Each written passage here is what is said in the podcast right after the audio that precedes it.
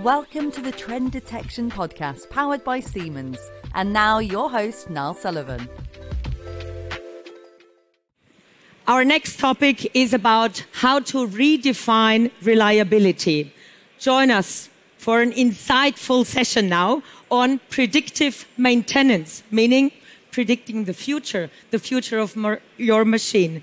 We will hear in our next session now how advanced data analysis, again, it's all about data, and machine learning can enhance asset monitoring, enable precise maintenance, support remote workers, very important, increase availability, and ensure sustainability, the buzzword which we are hearing all over in every presentation.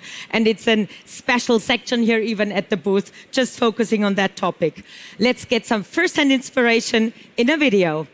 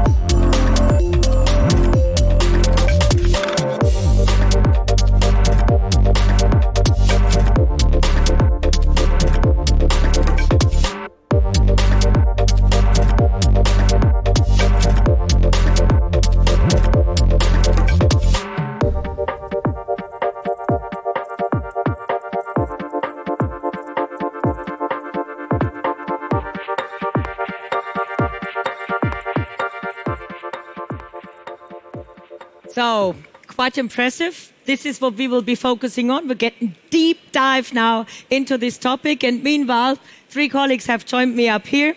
Two colleagues from Senseye and live on stage here once more. That's kind of a tradition as well, joining me for this topic um, at a fair. And today it's a joint approach for predictive maintenance, what we will be talking about.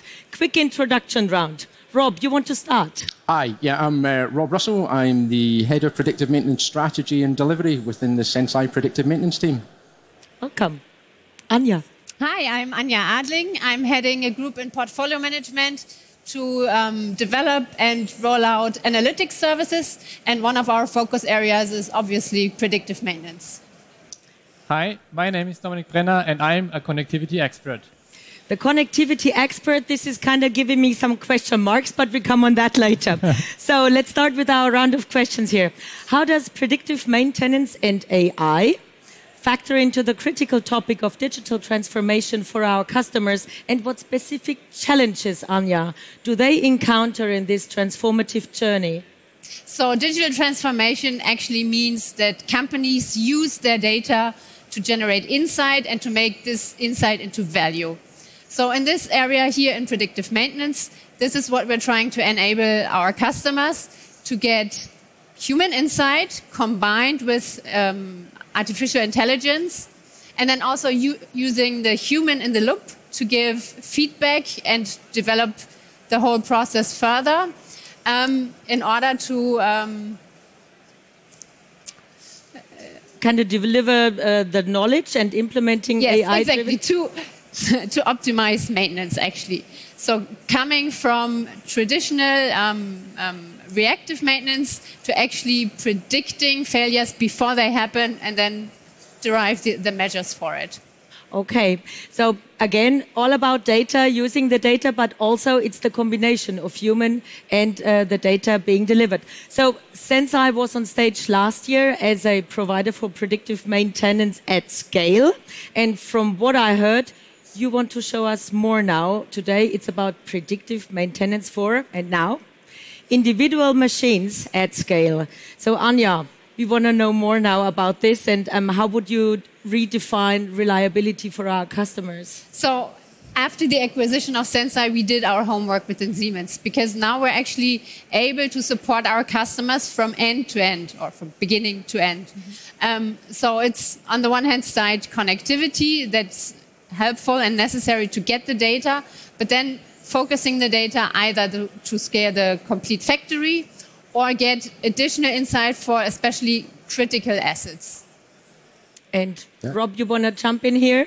Yeah, so just to describe about the, the sort of entire journey, you know, for us it's really important to go through our scope and design phases. It's part of our key methodology. And the key there is really trying to understand the needs of the customers and where predictive maintenance is going to have that really impactful uh, effect on their company. It's understanding the right type of machines and the right type of data. But now being part of the wider Siemens group, it's like an absolute game changer for what we're able to do at Senseye because not, we're not just a cloud software anymore. We've got that whole connectivity solution from the shop floor right the way through. So uh, it's, it's, it's actually changed the whole way we can work now with the customer which is a great opportunity if a customer approaches you.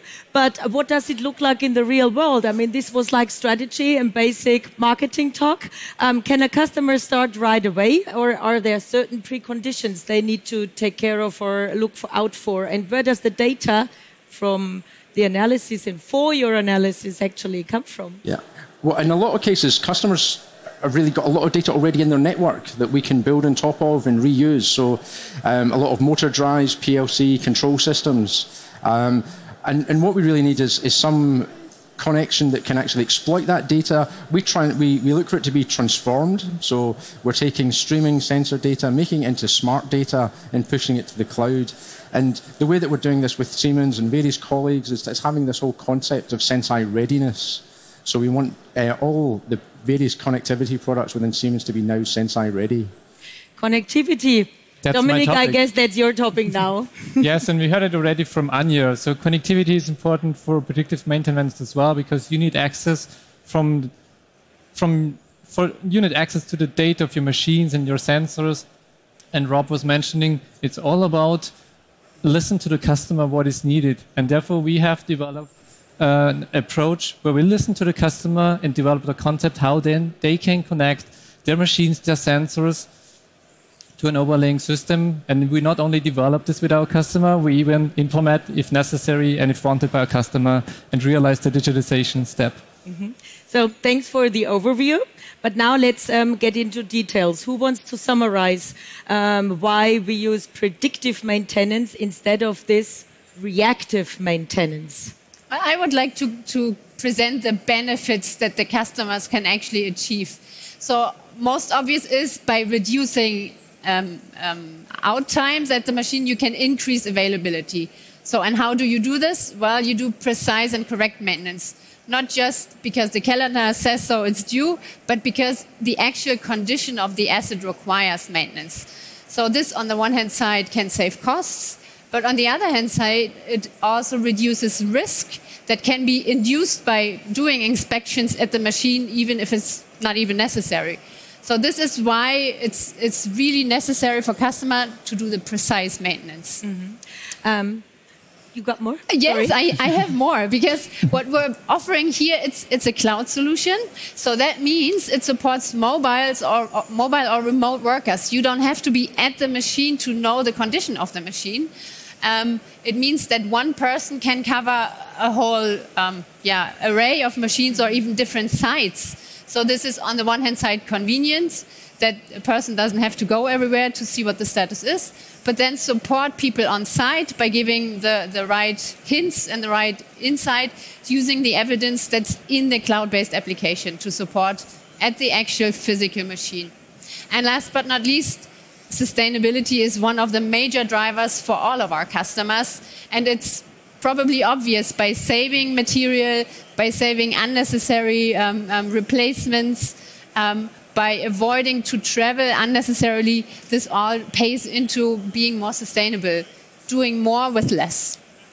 That, that's a nice quote. Yeah. And um, as the head of um, delivery, um, and technology. Rob, I'm going to focus on you now in regards of the practical side. Could you share some examples where we already have implemented this Yeah. and tell us about the impact which was generated for our customers. Yeah, so the first example we've got here is related to gathering data from robots in automotive production lines.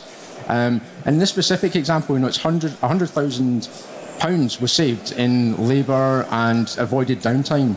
But this was achieved using very simple measures. It's data that exists inside the robots already related to the torque that's been applied in the axis when they're moving as part of the control system.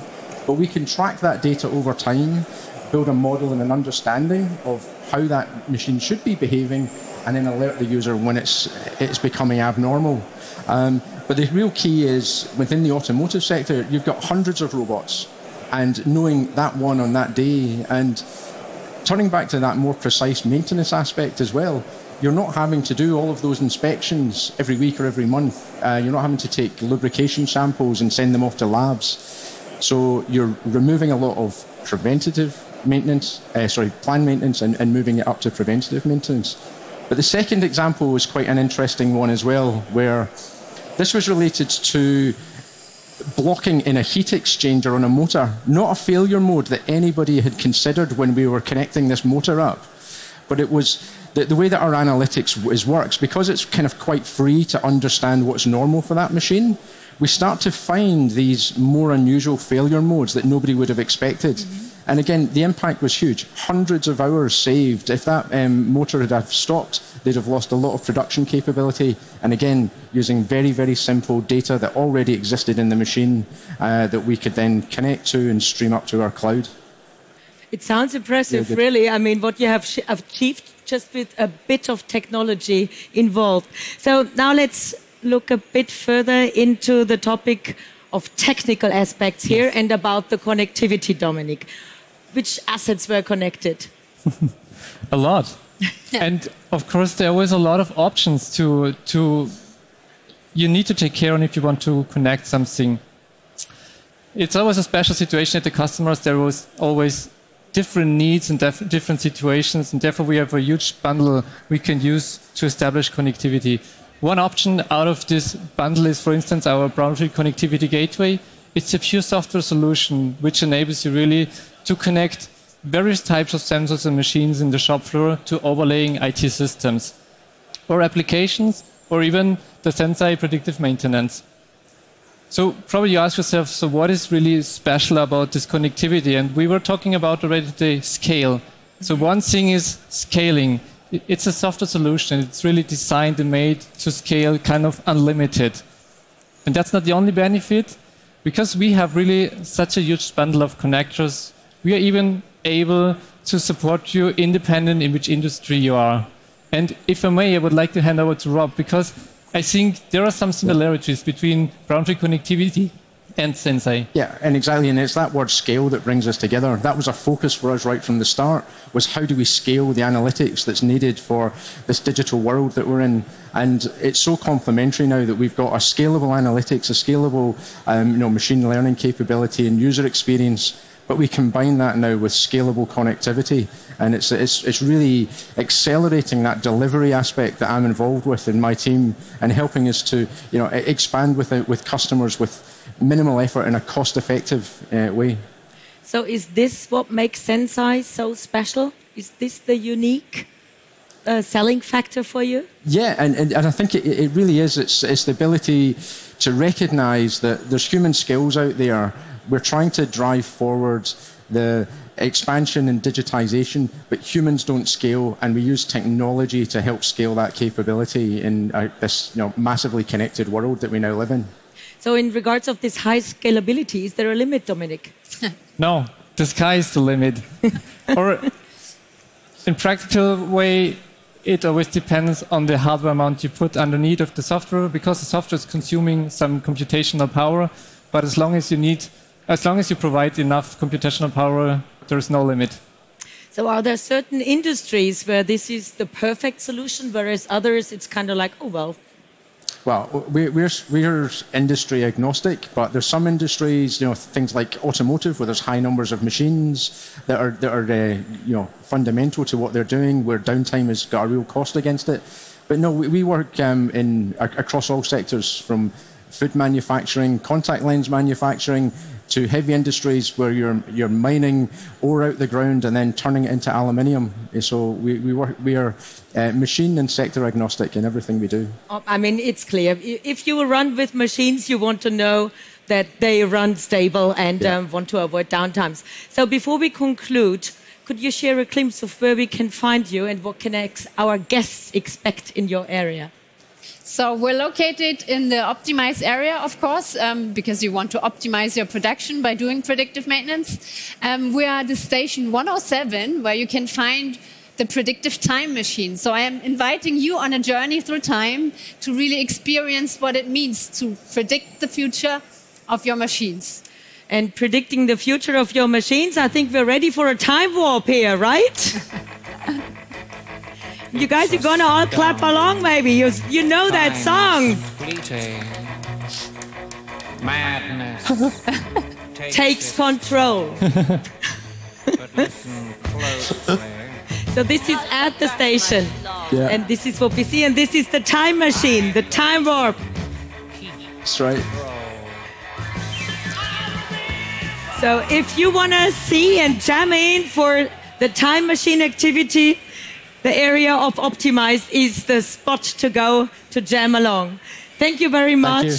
Bob, you Anja, and Dominik. Great presentation, great fun, always predicting into the future you. with you. And Frank Thanks. is always good for a picture here on stage. Thank you very much. Thanks. Round Thanks of applause you. to you. Thank you. Thank you very, very Please like and subscribe on all major podcast channels and find out more about Senseye predictive maintenance at Siemens.com.